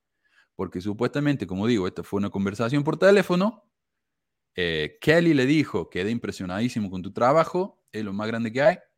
Kelly nunca escribió eso en ningún lado. Kelly nunca se lo dijo a nadie más, solamente se lo dijo a Stubbs. Y cuando publicó este, este esto, esta conversación Stubbs, cuatro años después de que Kelly murió. Entonces, ni siquiera el mismo, si lo hubiera publicado al otro día, entonces Kelly puede decir, sí, yo dije eso. Pero esperar cuatro años después de su muerte para finalmente decir lo que le dijo, no sé, a mí me parece sospechoso. Exacto, o sea, es básicamente como que, hey, miren, tengo seis personas que respaldan mi trabajo. Cinco son amigos míos. Cinco son correligionarios míos. Seguramente nos cruzamos, nos tomamos un, un té, alguna cuestión allá en la universidad. Y uno es el único que pues no era correligionario mío, pero pues ajá, ustedes no tienen forma de corroborar. No, es peor que eso, Anderson. Tres son amigos míos. Oh, Dos son eruditos tremendamente serios y reconocidos, pero me dijeron que no dé el nombre. Y yo tengo que respetar eso. Bueno, no. Ahí está. Muy, muy, muy impresionado quedó el mundo con, con, el estudio de este hombre. Pero mientras que la aceptación general entre los lingüistas sobre la vinculación entre las lenguas utoaztecas y las del cercano oriente tardará un tiempo o puede que nunca suceda. Sin embargo, el caso del vínculo del cercano oriente con el de las lenguas utoaztecas es sólido. Si bien esto no necesariamente valida el libro de Mormón, estos datos coinciden notablemente bien con lo que se menciona en el libro de Mormón. Esto explicaría la presencia de cambios de sonido del arameo hebreo, egipcio y fenicio hebreo. Bueno, ya está. Bueno, y habla de que hay muchas conexiones entre estos, estos uh, idiomas. Veamos. Veamos qué tan sólida es esta conexión. Yo busqué hebreo y uto azteca en JSTOR, esa biblioteca que les dije, en, en, Google Scholars. En el sitio de mi biblioteca uno también puede buscar eh, artículos académicos, no encontré nada. Lo único que conexiona estas dos cosas son los mormones. Eh, incluso encontré un grupo en Reddit, que yo sé que Reddit está lleno de nazis y esas cosas, pero también hay grupos, por ejemplo, de lingüistas, donde los lingüistas se juntan para hablar entre ellos de las cosas que han encontrado. Y alguien compartió este artículo de Stubbs. Y alguien más, sin siquiera saber quién era Stubbs, preguntó inmediatamente, ¿Es mormón este hombre? Porque ellos saben que los mormones son los únicos que hacen esa conexión. Y, otro dice, creo que es muy probable que se trate de un caso de la falacia del francotirador de Texas, donde se enfatizan las similitudes de los datos por encima de las diferencias. Con un enorme corpus digitalizado de palabras para buscar, creo que es más fácil que nunca encontrar similitudes, especialmente cuando uno realmente quiere ver similitudes. No pude, no puedo encontrar nadie fuera de la apologética mormona discutiendo esto, pero se ha convertido en un tema candente. Entiendo el deseo de que haya pruebas para las escrituras, así que quiero ser amable con él, pero esto no me convence. Si queremos encontrar similitudes entre dos idiomas, nuestros cerebros, al reconocer patrones, encontrarán la manera, incluso si no hay realmente una relación ahí. El, el mismo proceso mental que uno, que uno experimenta cuando ve una nube y ve un dinosaurio o cuando ve una mancha en una pared y ve una cara. Nuestros cuerpos, eh, oh. nuestros cerebros están hechos para reconocer patrones. Adelante. O una virgen, una virgen que se te aparece en, un pan tostado. En, yo también pensé en un pan tostado, sí. Una arepa, una tortilla, en un árbol, ¿no? Sí, aparecen vírgenes por todos lados, o Jesuses, ¿no? Sí, sí, sí. Oh, sí. Eh, Jesús es muy popular ahí, sí. Eh, en ese tipo de apariciones así. Em, otro dijo, hola, nunca fui mormón y por lo general solo visito este grupo con fines semiacadémicos, pero esto es lo mío. Soy profesor de lingüística, mi atención se centra en las lenguas europeas arcaicas y el hebreo. En resumen, el señor Stubbs es un mentiroso para el, señor, para el Jesús mormón. He leído rápidamente su su artículo Algunos cientos de sugerencias de egipcio y semítico en el noreste de Uto Azteca, no solo está aferrándose de pajita suelta, y perdón, esta es una expresión inglesa, aferrarse de pajitas sueltas significa más o menos dar manotazos de ahogado. Bueno, dice, no solamente está dando, eh, no solamente está aferrándose de pajitas sueltas, está inventando las pajitas a las que aferrarse. Ahora, mi uto azteca no es muy bueno, pero mi egipcio y hebreo son perfectamente buenos, y él está eligiendo palabras que suenan algo similares con significados algo similares. En serio, comparar una de varias palabras hebreas que significan sanguijuela con una rama del náhuatl que usa una palabra que significa algo similar a babosa y llamar a eso un remanente del hebreo de Uto Azteca. Esto es como pegar la mitad de abajo de un atún a la mitad de arriba de un ser humano y decir que encontraste una sirena. Si yo defendiera una hipótesis como esa, me harían trizas y con razón. O sea, acá tenemos un clarísimo ejemplo. Entonces, él dice, bueno, en hebreo hay varias palabras en hebreo que significan sanguijuela, él, elige una de esas y la compara con una de las tantas lenguas utoaztecas que significa babosa. Y dice, ahí está, ¿ves? Una, esta viene de esta. Pero una babosa y una sanguijuela no son la misma. Viven en hábitats diferentes, son animales diferentes. Eh. Además, sí, o sea, no, no hay una explicación, no hay algo más allá de la imaginación funcionando, ¿no? O sea, lo que mencionabas ahorita, por ejemplo, de, de las em, de las listas estas que pusieron, y dicen, no ponen ninguna fuente. Eh, ahorita con lo del idioma, de alguna forma es algo similar, no es como tomar nada más palabras y decir, mira, se parecen, y los significados también, aunque realmente el parecido, pues, pues no esté, ¿no? Real, no, no exista. Exacto. Y como no hay tal parecido, tal conexión sólida de la que hablaba el video no existe. Y dice, la conexión es sólida. Y la gente se queda con eso. El video con acento de, eh, sí, es maestra de kinder, parecía que estaba contando un cuento. Y se van felices y agarran su libro de Mormón a leer. Oh, estoy leyendo algo histórico. Esto en verdad pasó acá. Mira, me gusta esto que dice Pablo. Yo no sé qué tan real será, pero me gusta esta. Este, es un ¿cómo se haría? Un pensamiento, un, ejercicio lógico. La lengua, la lengua, a ver, usted corríjanme, Perepecha de Michoacán, en México, tiene muchísimas palabras. ok, Purepecha. Tiene muchísimas palabras comparables al japonés antiguo. Este imperio nunca fue conquistado por los aztecas y se desarrollaron independientemente. Existe, exacto. Hay algo que se llama casualidad y que ocurre muy frecuentemente, porque somos personas y por ahí pensamos similar. Eh, pero este hombre continúa y dice, después de buscar un poco, también encontré este artículo suyo, saltando las partes mitológicas, tengo que decir que su estilo de escritura parece sólido. Sin embargo, está haciendo trampa. Uno, renuncia por completo a la morfología. La morfología es la rama del lenguaje que se, estudia, que se enfoca en las formas. Por ejemplo, la morfología te pregunta, ¿esta palabra está en singular o en plural? ¿Es femenino o masculino? ¿Es nominativo, vocativo, acusativo, etcétera? Entonces, él compara tal vez una palabra en femenino, plural, dativo del uto azteca con una palabra masculina, eh, plural del ablativo en el, en, el, hebreo. Entonces, realmente no es lo mismo, no es lo mismo. Eh, y él ignora ese tipo de cosas afirma que ciertas fonologías del hebreo moderno también se aplican al hebreo arcaico, lo cual es un caso, eh, en un par de casos ciertamente no es así, ya que eran diferentes hace tan solo 150 años. Ok, como dije, ¿no? Eh, no nos da las palabras en el alfabeto hebreo, nos las da transcriptas. Y eso es un problema, porque tal vez cuando él las transcribe, las transcribe mal. Por ejemplo, este hombre dice, e, él, usa la pronunciación moderna del hebreo, pero la pronunciación del hebreo de hace dos mil años no era igual. Total, cierto, totalmente cierto. Entonces, ¿cómo podemos hacer esa comparación? Es realmente eh, inapropiada esa comparación. Es como comparar la, pronunciación del latín eh, del español moderno diciendo que, lo, que en latín era pronunciado igual. No era pronunciado igual. Tenía sus diferencias. Entonces, no es, no es una comparación correcta. Eh, hace lo mismo con el luto azteca, escogiendo y eligiendo entre muchos dialectos modernos en cuanto a lo que podría aplicarse a esa época. Compara el luto azteca con el egipcio basándose únicamente en supuestas consonantes. Afirmar que conoces la, fonología definitiva del egipcio del reino tardío es atrevido, pero estúpido. Claro, no sabemos cómo se pronunciaba el egipcio de, de esa época, no tenemos ni idea.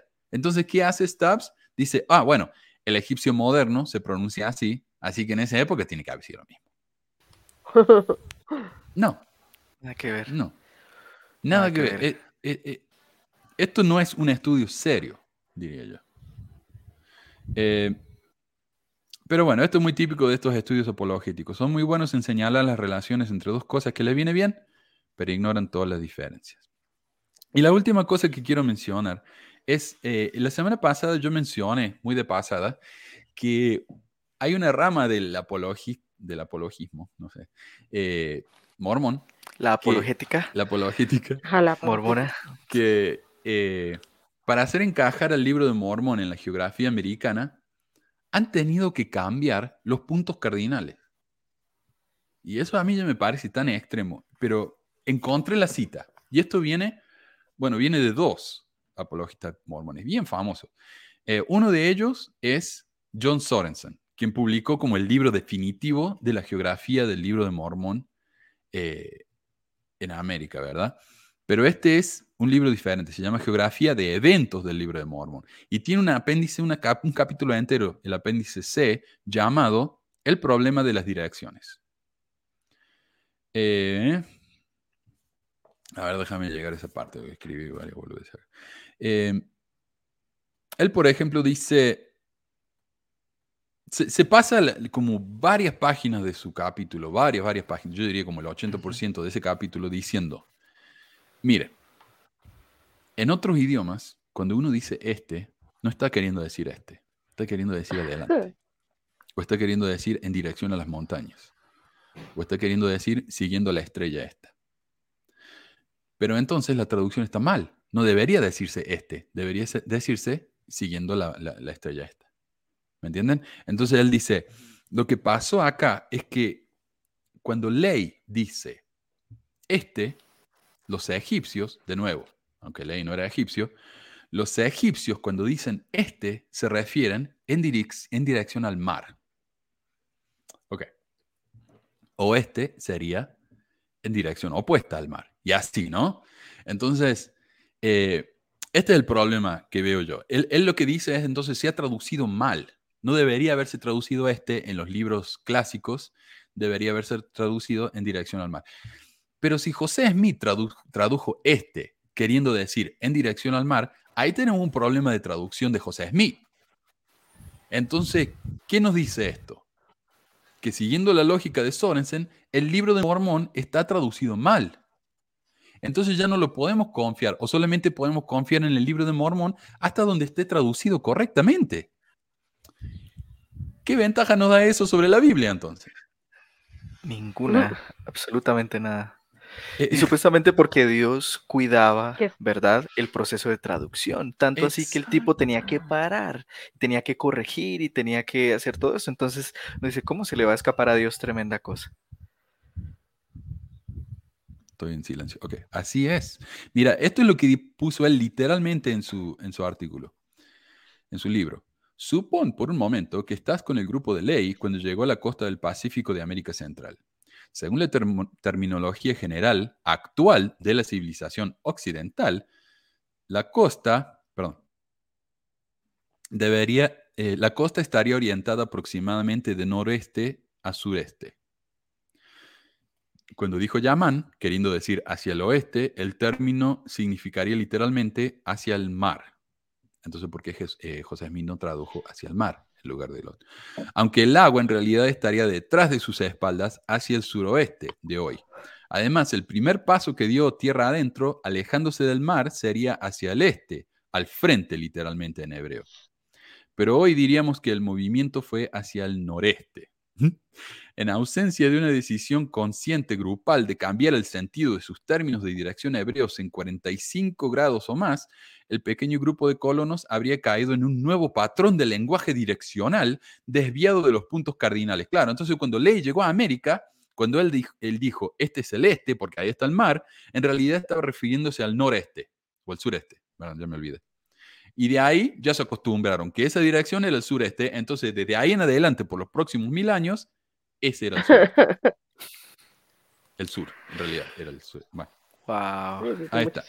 Entonces lo Por un que hizo momento Ley... pensé que iban, Ahí, dale. a- eh, sí, por un momento pensé que iban a justificar en el, no es el norte real con eso de que ah, el- las brújulas realmente no apuntan hacia, más apuntan hacia el norte magnético, no es el mismo que el norte que marcan en los mapas, algo así. Alguna vez escuché, por ahí pensé que iba a ir la justificación. Claro. Eh, porque sí, hay una, hay una, me parece a mí, no sé, yo no soy un geógrafo, pero me parece que hay una diferencia entre el norte magnético y cuando uno ve salir el sol del este, hay una cierta diferencia, pero no tanto. O sea, no 45 grados como cambiaron estos tipos. Él dice acá, cambiaron 45 grados. Eso es una enormidad pero es solamente en este escenario. Entonces, eh, él dice, bueno, pero tal vez no fue así, porque eso considerando que, Ne- que Ley llegó en las costas eh, del Pacífico de... ¿Dice acá el Pacífico? No me acuerdo dónde dice. Eh, llegando a las costas del Pacífico de América Central. Pero ¿qué pasa si llegó a Chile? Como decían los profetas de los 1800, en realidad todo pasó en Chile. Entonces ahí tenemos que cambiar las direcciones completamente. Y el este ya no es el sureste, es el noroeste tal vez. Entonces, con esa lógica, podemos encajar el libro de Mormón donde queramos. Y como decías vos, Anderson, antes se pensaba que era todo América. Ahora dicen, no, es solamente un terreno muy chiquito. Puede ser cualquier cosa. O sea, siguiendo la lógica de esta gente, el libro de Mormón puede ser o el continente americano entero o una ciudad chiquita en Chile. Y te vuelven a dejar sin nada. Te leíste el libro completo del tipo y quedaste en las mismas. Exacto. O sea, como mormón, ¿no? Bu- buscando sustento a eso. este libro Pero tiene con la ilusión de que 450 sabes algo. Ahí está. Te deja con la ilusión. Igual lo mismo que hace el algodón de azúcar en una feria de pueblo, ¿no? Quedas contento, pero no te lleno en nada, ¿no? Además te está. Te dio diabetes. A mí me parece curioso que mientras los apologistas se pelean entre ellos tratando de mostrar la geografía del libro de Mormón, los líderes están callados, no toman ninguna posición oficial. En el pasado sí. En el pasado, por ejemplo, Marky Peterson en, la, en el púlpito, en la conferencia general, decía, hay dos, eh, no hay dos Cúmoras, hay una sola.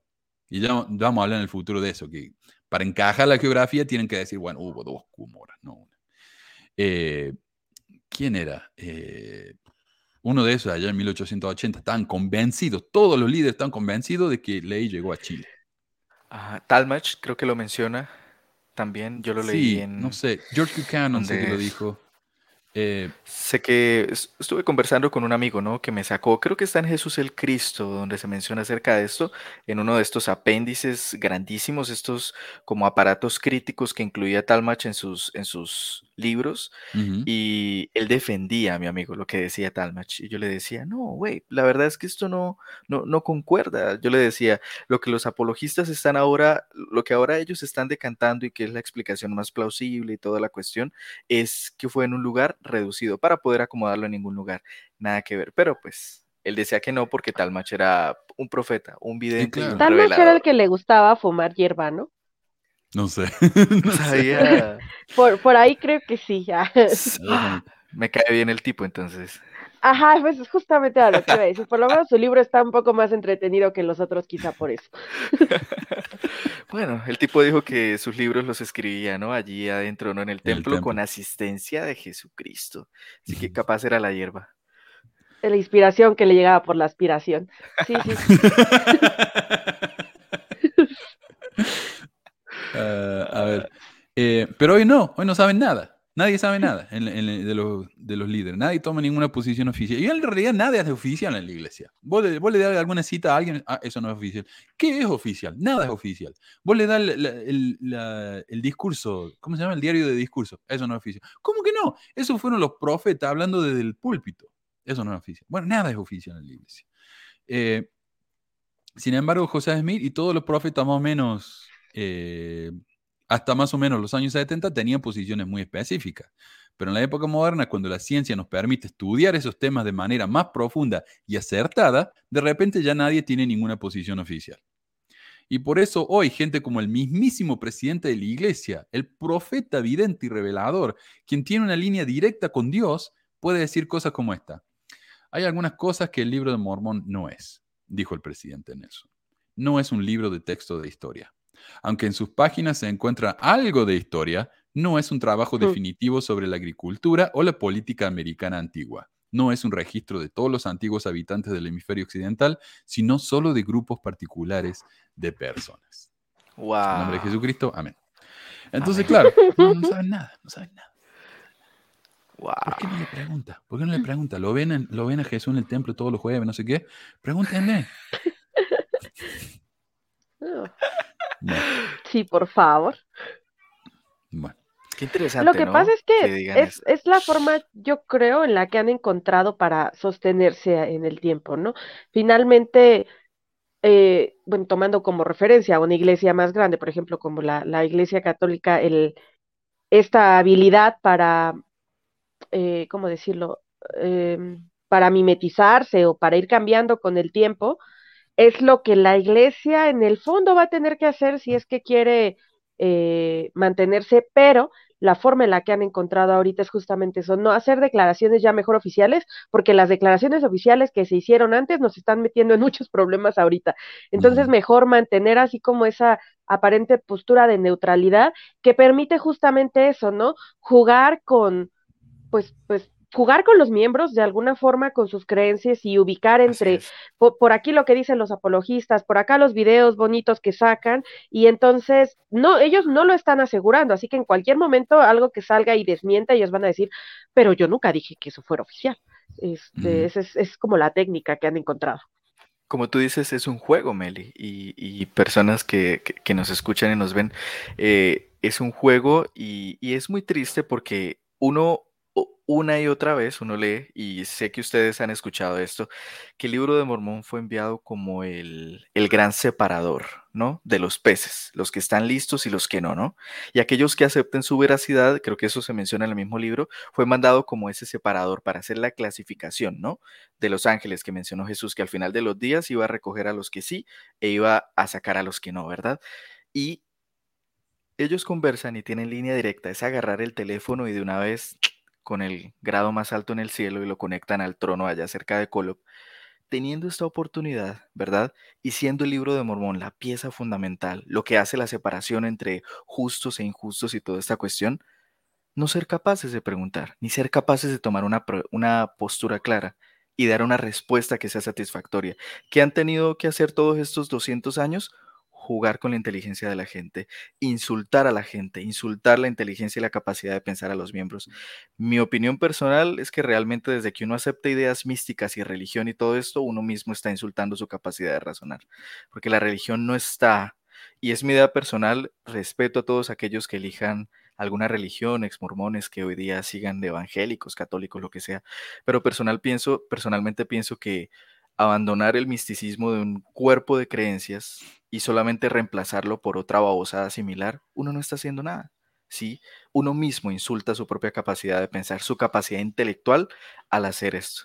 Sí, y bueno, de ahí a que le digan, mira, crea esto, ya está, eso es fideísmo, es lo que está ocurriendo acá.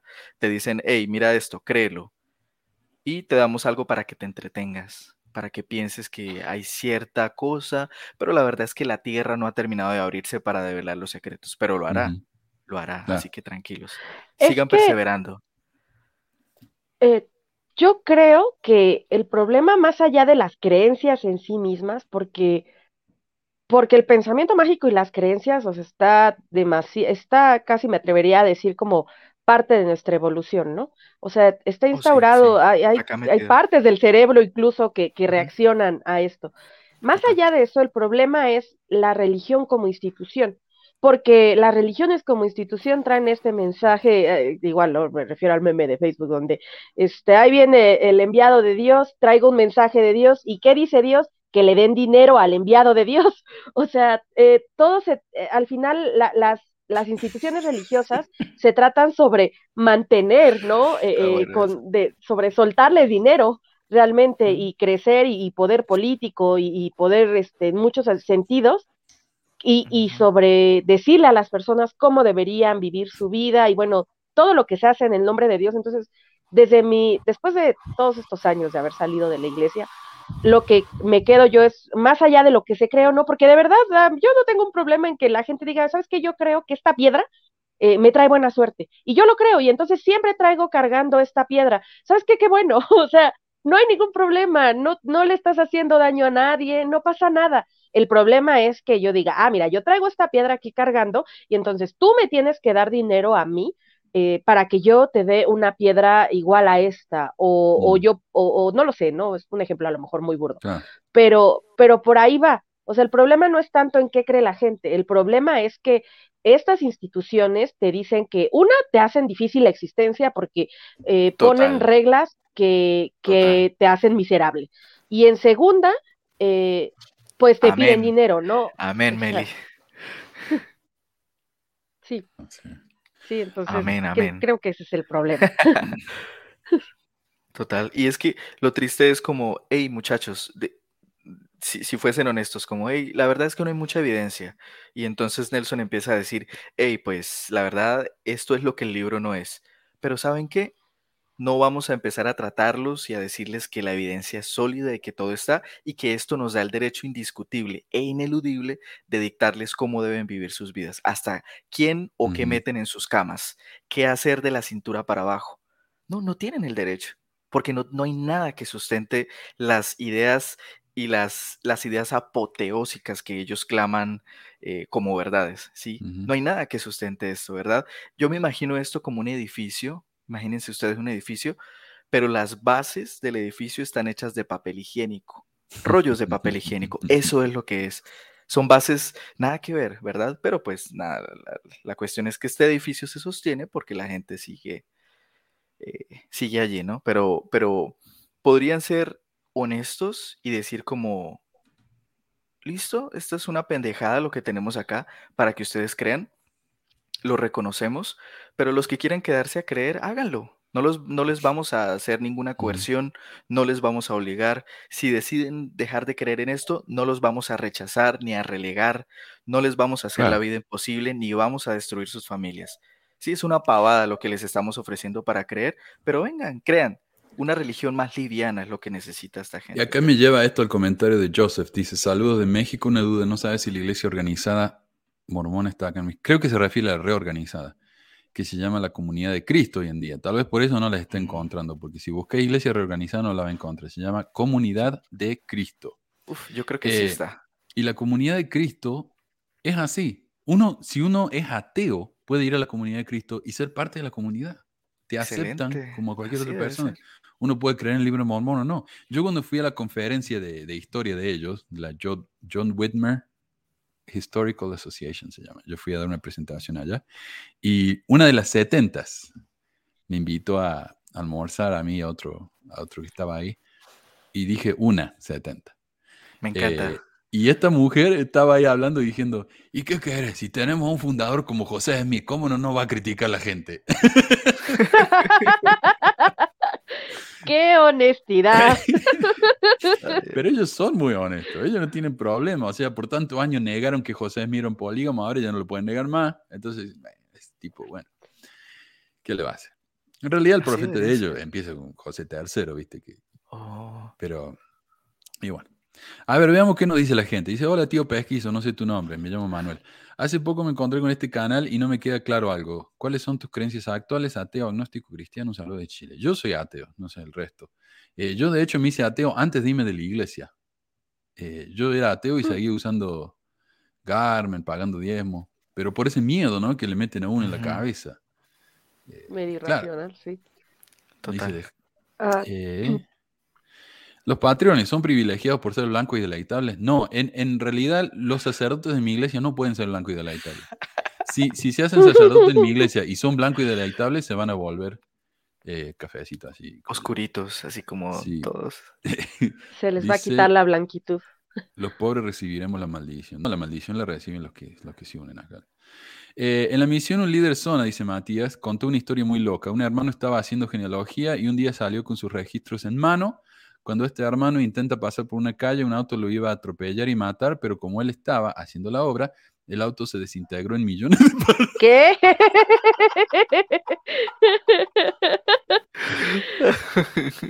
Órale. ¡Wow!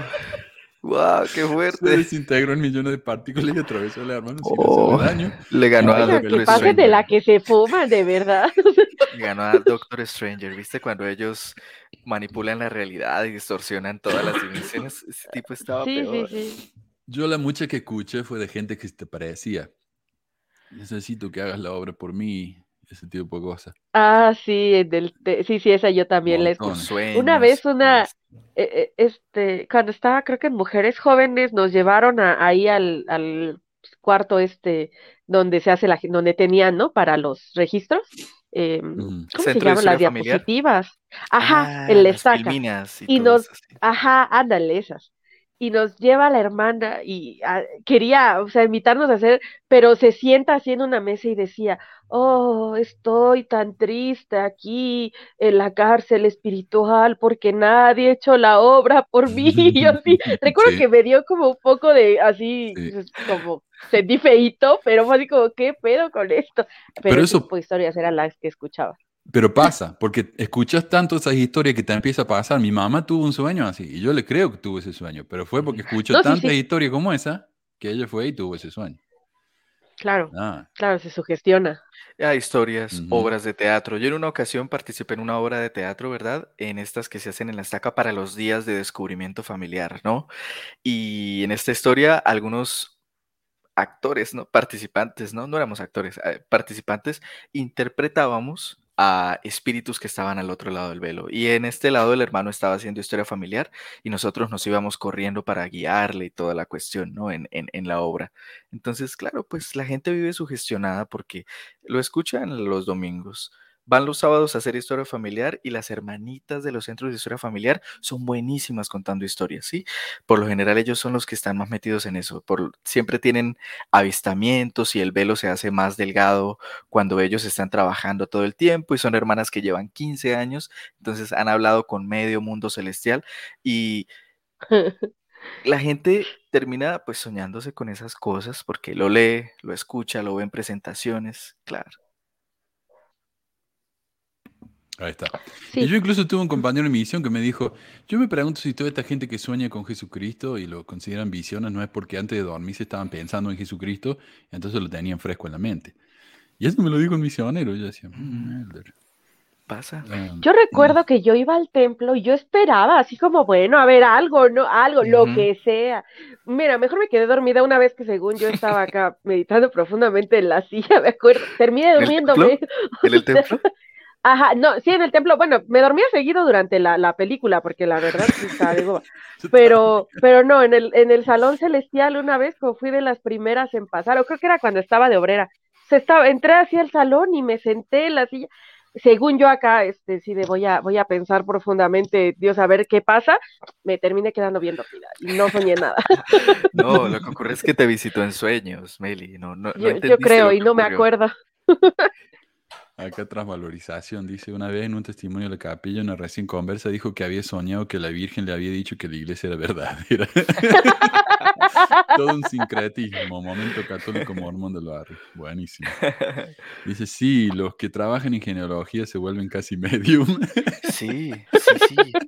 Todo el tiempo los espíritus están ahí con ellos, guiándolos y haciendo lo que sea, dictándoles el paso a paso.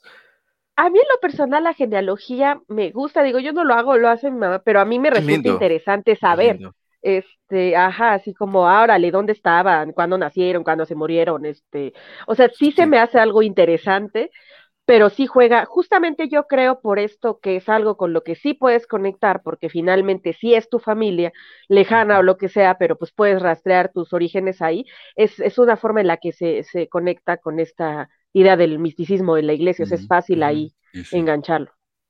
No, es, es interesante, me parece a mí que es una cosa linda y, y encima que te pongan herramientas gratis de calidad, bueno, al alcance de todo el mundo, espectacular. Que lo sigan haciendo. Y sí. Acá está nuestra troll favorita del canal, Maurice. Dice, es difícil entender que alguien que realizó la misión se reportó ante el presidente de misión. Día al templo, creo que quiso decir fue al templo. Incluso predicó y caminó por las calles representando a la iglesia y ahora niega todo. Bueno, yo también fui católico y también negué eso. No sé, eso parece que a Maurice no le molesta. Eh, dice, si te es difícil de entender, Maurice, la verdad es que tienes una mentalidad muy cerrada. O sea, tú mismo demuestras con tu comentario que vives en una burbuja. ¿En serio te, te es tan difícil de entender que la gente crece? ¿Que la gente evoluciona? ¿Que la gente cambia sus creencias? En serio, qué sí, cuando tenía niña también yo creí en Santa Claus. Ah, qué poca capacidad. y lo creía, lo esperaba, le hice muchas cartas. Mira, Mauricio, yo conocí a una señora que era católica y la Virgen le dijo que se tenía que hacer mormón, así que bueno, sabe. Dice, no, podría, ser, que, no tuvieron un testimonio, por tanto dejaron la iglesia, pero el tema es que realizaron la misión. Nadie les puso una pistola para hacer esa misión porque fue si tenían un testimonio. Eh, sí, no te ponen una pistola en la cabeza, es una pistola eh, metafórica. Alguien dejó un comentario acá que a ver si lo encuentro. Claro, como nosotros decimos que nos ponen una pistola real para ir a la misión. Sí. ¿Cierto? Nada que ver. No, solamente te dicen que si no vas te vas a condenar y no vas a tener una vida tan productiva ni vas a alcanzar todo el potencial que pudieses haber logrado. ¿Quién quiere llegar a los 70, Maurice, y pensar que no alcanzó su máximo potencial? Yo no quería que eso me pasara. Nadie quiere eso. Decir, oh, hubiese ido a la misión, me arrepiento de no haber ido, Dios me hubiese bendecido. Estaría acá en Salt Lake City viviendo, la verdad, la vida de mis sueños, casado con una gringa, qué sé yo, ¿cierto? Nadie quiere eso, Maurice. Nadie quiere no alcanzar su máximo potencial. Pero deja de decir estupideces, por favor.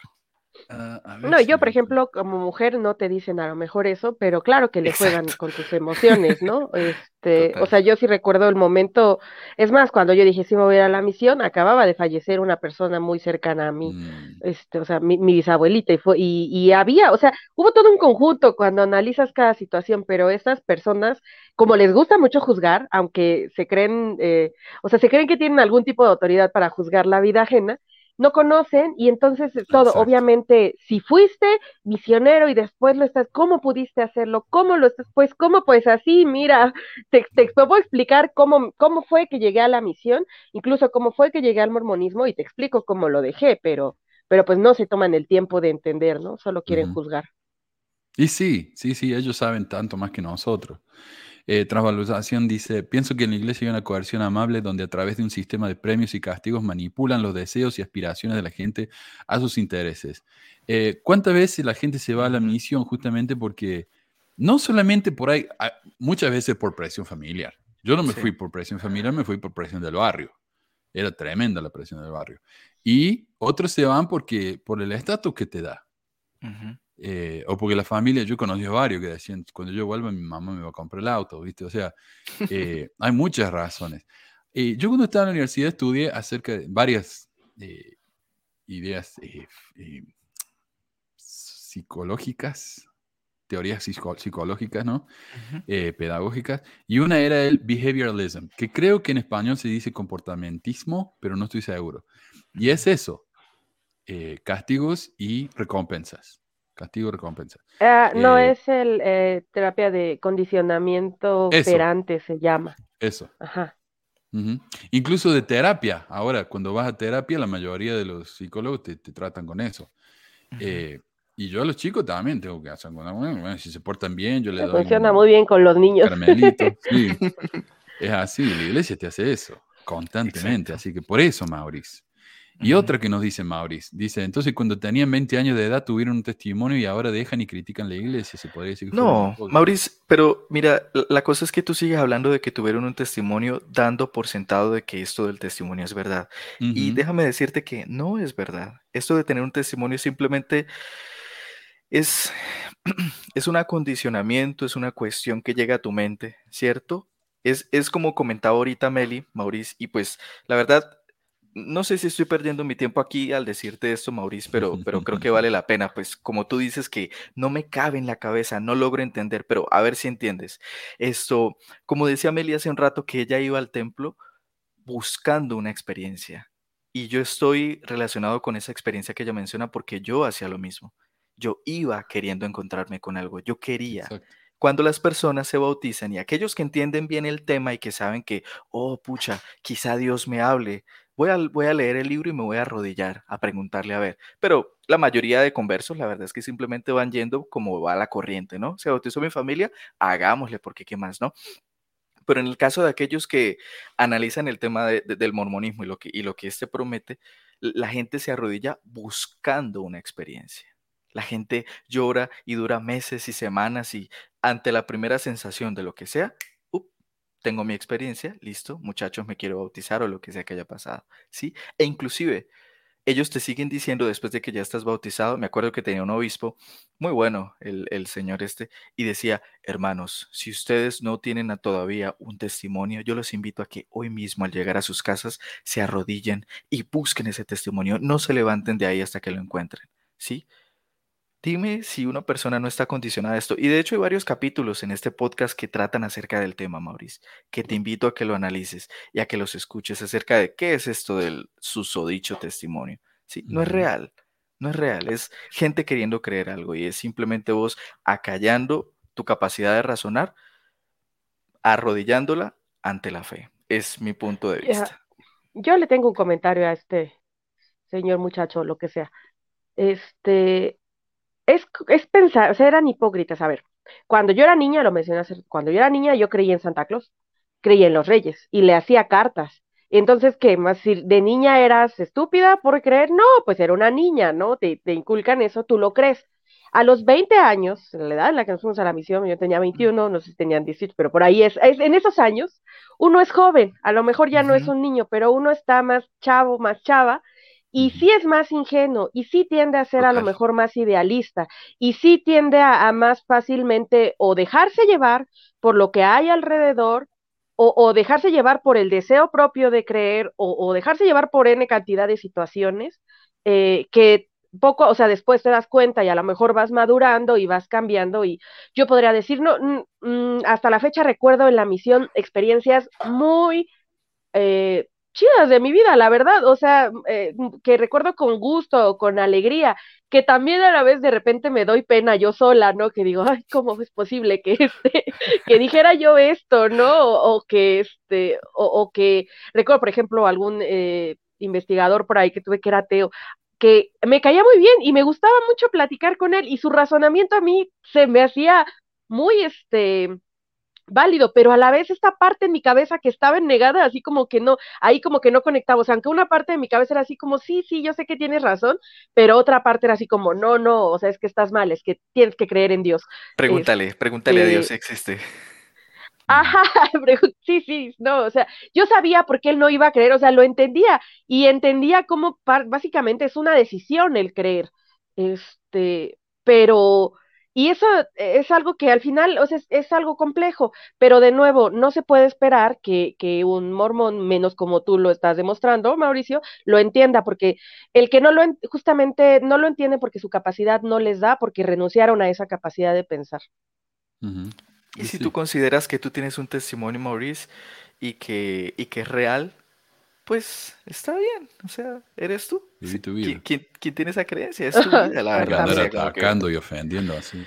En serio, si no quieres tomar café ni una gota de cerveza, pues allá tú. Al menos no se te van a amarillar los dientes. a mí se me amarillaron antes, así que no sé. Eh, es, un, pequeño, es un pequeño precio por, el, por el, deleite de una tacita. O, lo tomas con Pajita con totopo. ¿Cómo es popote? totopo es la, chica. O te haces un blanqueamiento dental cada seis meses. Pitillo, decimos aquí en Colombia. El pitillo. El bombilla. El testimonio no es más que la dopamina, la seromina, serotina y la oxitina. Entonces, ahí sí. Así eh, es. y Becky dice, hola Mauricio, son más activos en, la asistencia en el canal de pesquisa que en la iglesia. Es domingo de mañana, Mauricio, ¿qué haces acá? Sí, ¿qué haces acá? Deberías estar viendo, no sé, una conferencia pregrabada o algo. Ahí está, sí. Qué mal miembro eh, que eres. Matías dice, en la iglesia evangélica en Argentina los pastores y predicadores hablan con acento portugués y los mormones hablan con acento inglés. No, y acá también. Eh, Aquí hay pastores que hablan con ese acento y tienen programa en Canal Nacional a mediodía, ¿cierto? y, y hablan, calculo yo que Matías se refiere a los de Pare de Sufrir. Sí, es que vienen de Brasil. Sí, muchos de Mm, ellos. sí. Entonces, tal vez para darse más validez, se hablan como, o autoridad, hablan con acento portugués. Los de Los- sufra los sin parar, les decía, les decía yo en mi misión, sufra sin parar. Esto, mira, yo lo único que le comparto esto porque ya van varios que lo dicen. Porque el invitado no prende su cámara, me choca. Mira, porque tal vez la- el internet de Meli no es tan rápido. ¿Qué, qué te molesta? ¿Qué joder? Eh, No, Eh, perdón. Sí. Sí. Meli, te quieren ver, Meli, te piden, Meli. Ah, Les prometo que el otro domingo prendo mi cámara para que vean. Sí vi la otra vez un comentario, pero la verdad no lo prendo porque, o sea, me levanto, los domingos me levanto tarde y luego no me dan ganas de cambiarme y estoy en mi cama en pijama, por eso no la prendo. ahí está. bien. Y si la prende, después dice, ah, mira qué fea que. Porque claro, siempre hay que, hay que Sí, sí, criticar la sí, apariencia de la mujer, nunca el hombre, ¿no? Ay, ay, ay. Sí, Ad- sí. uh, perdón. Adrián dice, el programa me parece como de chisme y mofa, que realmente un programa con contenido, contexto y fuentes literales que refutan. Y todo lo que te dimos, Adrián, no fue nada. O sea, parece que a esta altura la gente no ve lo que no quiere ver. Ujú. Ah, dice, soy Coco. Me acuerdo cuando la mayoría de los discursos y enfoque eran sobre adulterio y pornografía y divorcio. Ahora es más quedarse en la iglesia, comporta su testimonio en redes sociales. Sí, no sé, estaría bueno hacer una, un análisis de eso. Eh, Catcher dice, me acordé de un tal Paul Gregersen, un loco que afirma que el libro de Abraham puede ser comprobado a través de la numerología o algo así. No, nunca había oído hablar de... Pero lo noté, así, así lo vemos. Paul, Paul Gregersen, voy a anotar. A veces yo digo, vale la pena hablar de esta gente que no es, que está como en los, en las orillas del, del mormonismo, porque son tan locos, viste, que lo- incluso los mormones no quieren saber nada con ellos. Y a veces me pero vale la pena porque son rarezas que vienen del mormonismo. Gente que Ujú. se basa en el mormonismo para salir con estas locuras, ¿no? Que en sí mismo el mormonismo ya es re loco. Dice, creo Pero que... ah, apelan sí, mucho a la razón, ¿no?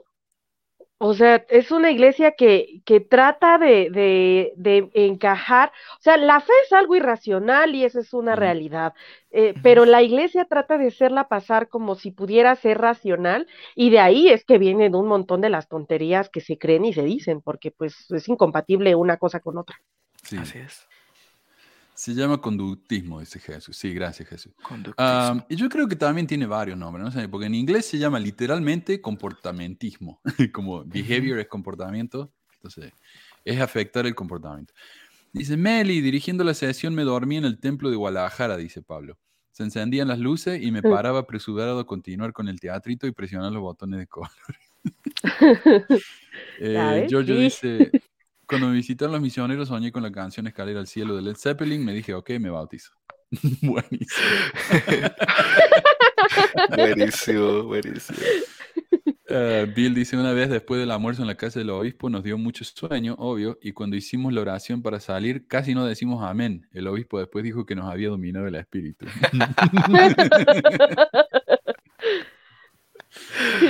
Bueno, Muy Así que bueno. bueno, yo creo que ya estamos. Ya estamos. Muchísimas gracias a- a- a- por todos los comportamientos, los comportamientos, me con eso, los comentarios. Muchas gracias a todos. Eh, realmente hacen el, el programa mucho más entretenido. Y gracias a Anderson por estar con nosotros hoy. Un placer gusto, realmente muchachos. tenerte con nosotros. Y Meli, Sí, gracias. Meli. Manu, ¿me dejas hacer un pequeño aviso? Sí, por favor. El próximo 27, ya que quieren tengas de verme la cara, ah, sí, voy a estar en una, este, en una transmisión donde vamos a hablar, bueno, va a ser un análisis feminista sobre la saga de Crepúsculo, pero no sé si lo sepan, pero la autora de la saga es miembro, De los entonces vampiros, sí. por eso es que, ajá, es, es mormona, entonces pues por ahí voy a estar hablando un poco de, de las, eh, de dónde se pueden encontrar sus creencias dentro de la saga, ¿no? Eh, dentro de lo que ella escribió, cómo se puede leer sus creencias por ahí. ¿Y dónde va a ser eso? Ah, qué ch- Eh, es una, eh, la, la página de Facebook se llama Revista Politique. Este, de cualquier forma, ahí en los Mm. grupos, de ahí en pesquisas pongo este, en la semana la, la liga para que puedan ahí entrar a verle. sí, es mándamela yo lo pongo en la 27. descripción de este video también. Ah, va, sí, gracias. Buenísimo. Y ya ahí Suena para los que tengan ganas, ahí va a estar mi cámara encendida porque ya va a ser en la tarde noche. De, de hoy en ocho, Meli. no, el, el 27 de este, creo que es jueves. El tres, 27 veinticuatro, va a veinticinco, seis, ser sí, el el jueves. jueves. Así es. Ajá. Bueno. el, el jueves en la tarde noche. a- Ahí, ahí voy a estar.